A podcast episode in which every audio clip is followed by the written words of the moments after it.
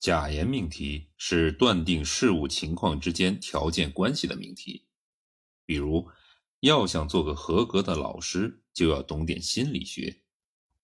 只有站在巨人肩上，才能具有远见卓识。这两个都是假言命题，他们分别断定了做个合格的老师与懂点心理学，站在巨人肩上与。具有远见卓识之间的某种条件关系。假言命题当中，表示条件的知命题称为假言命题的前件，表示依赖该条件而成立的命题称为假言命题的后件。假言命题因其所包含的连接词的不同而具有不同的逻辑性质。由于假言命题是断定一个事物是另一个事物情况条件的命题。因此呢，对于假言命题而言，弄清前后件之间是什么样的一种条件联系是非常重要的。不同的条件关系构成不同性质的假言命题。一般来说，就一个事物情况作为另一事物情况的条件来说，主要有充分条件、必要条件和既充分又必要的条件之分。因而，作为反映这种不同的条件关系的假言命题。也可以相应的分为三种，前提中包含有假言命题，并且依据假言命题的逻辑性质来进行推演的推理，就是假言推理。我们先来看一下充分条件假言命题及其推理。充分条件假言命题呢，是指前件是后件的充分条件的假言命题。所谓的前件是后件的充分条件，是指啊。只要存在前件所断定的事物情况，就一定会出现后件所断定的事物情况，也就是前件所断定的事物情况的存在，对于后件所断定的事物情况的存在来说是充分的。比如，物体间进行摩擦必然产生热，物体间摩擦就是生热的充分条件。反映事物情况之间这种充分条件关系的假言命题，就是充分条件的假言命题。例如，如果你骄傲自满，那么你就要落后，这就是一个充分条件的假言命题。因为在这个假言命题中，前件你骄傲自满就是后件你要落后的充分条件。因为一个人只要他有骄傲自满的思想存在，他就必然要落后。但是，如果一个人没有骄傲自满的思想，他是否会落后呢？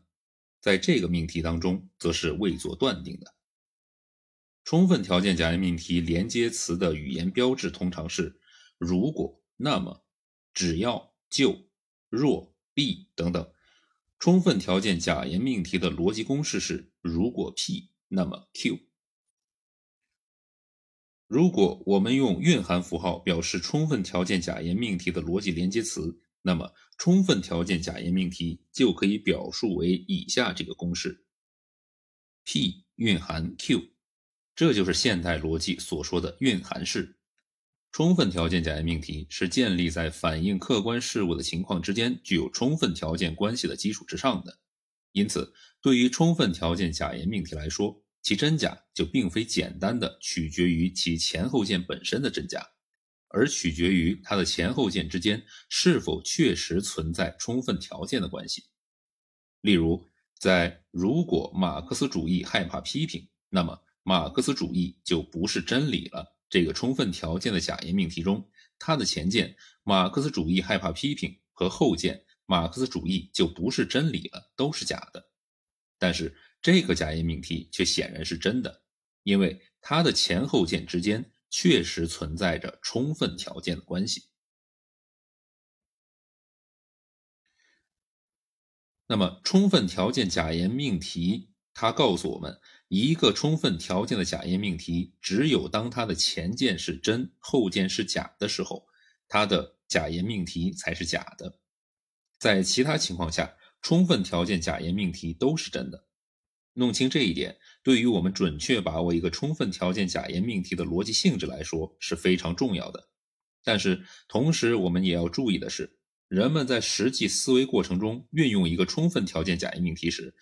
并不只是考虑其前后件的真假关系，同。时还必须考虑其前后件之间在内容上的联系。例如，如果雪是白的，那么长江是中国最长的河流。就按照它的逻辑连接词来看，这是一个充分条件的假言命题，而且由于它的前后件都是真的，所以呢，也是一个真的充分条件假言命题。但是呀，从它的具体内容来看，它的前后件之间却没有什么必然联系，而仅仅存在着一种纯粹真假关系上的联系。这种联系当然也有一定的意义，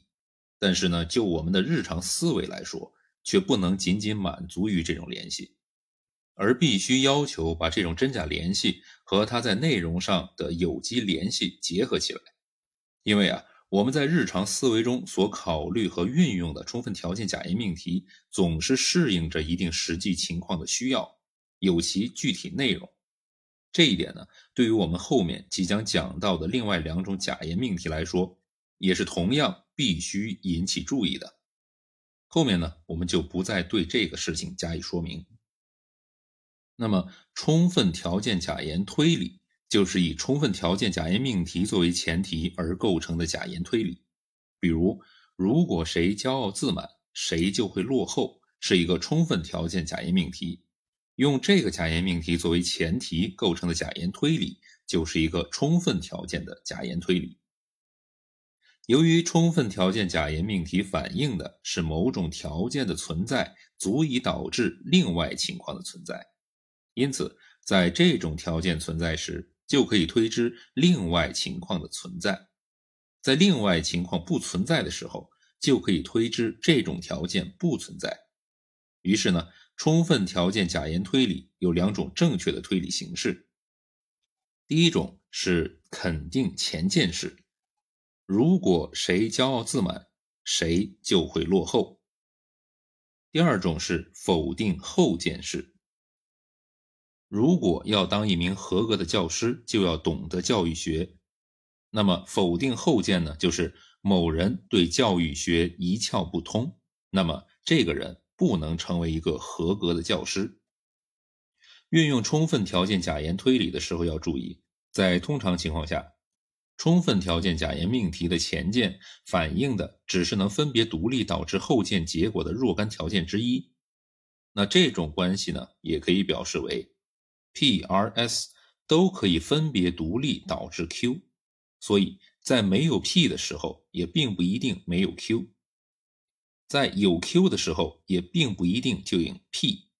可见呀，我们不能通过肯定一个充分条件假言命题的后件。来肯定它的前件，也不能通过否定一个充分条件假言命题的前件来否定它的后件。就拿如果谁骄傲自满，谁就会落后来说，骄傲自满只是落后的条件之一，其他的条件还有悲观失望、墨守成规、方法不当等等。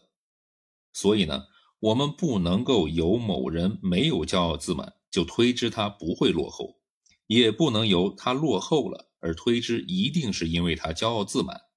这样呢，充分条件假言推理就相应的有以下两条规则：一，肯定前件就要肯定后件，否定后件就要否定前件；二，否定前件不能否定后件，肯定后件不能肯定前件。